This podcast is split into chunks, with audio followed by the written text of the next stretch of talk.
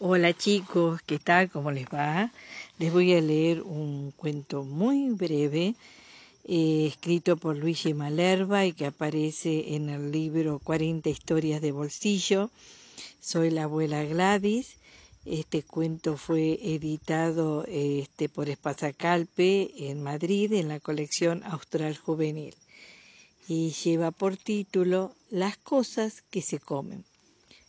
A dos gallinas que habían ido a visitar el jardín zoológico les sorprendió mucho no encontrar la jaula de los gusanos.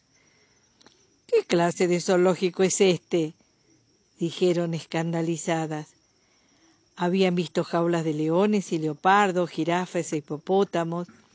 Habían visto el sector especial de las serpientes y las jaulas de las águilas y los demás pájaros. Pero de gusanos ni la sombra.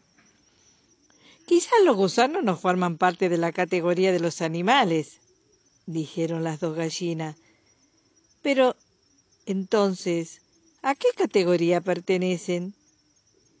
Lo pensaron mucho y al final decidieron que los gusanos pertenecen a la categoría de las cosas que se comen, como los espaguetis. Mientras salían por la puerta del zoológico, las dos gallinas se miraron a la cara preocupadas. Tampoco había gallina. Colorín colorado, este cuento se ha acabado.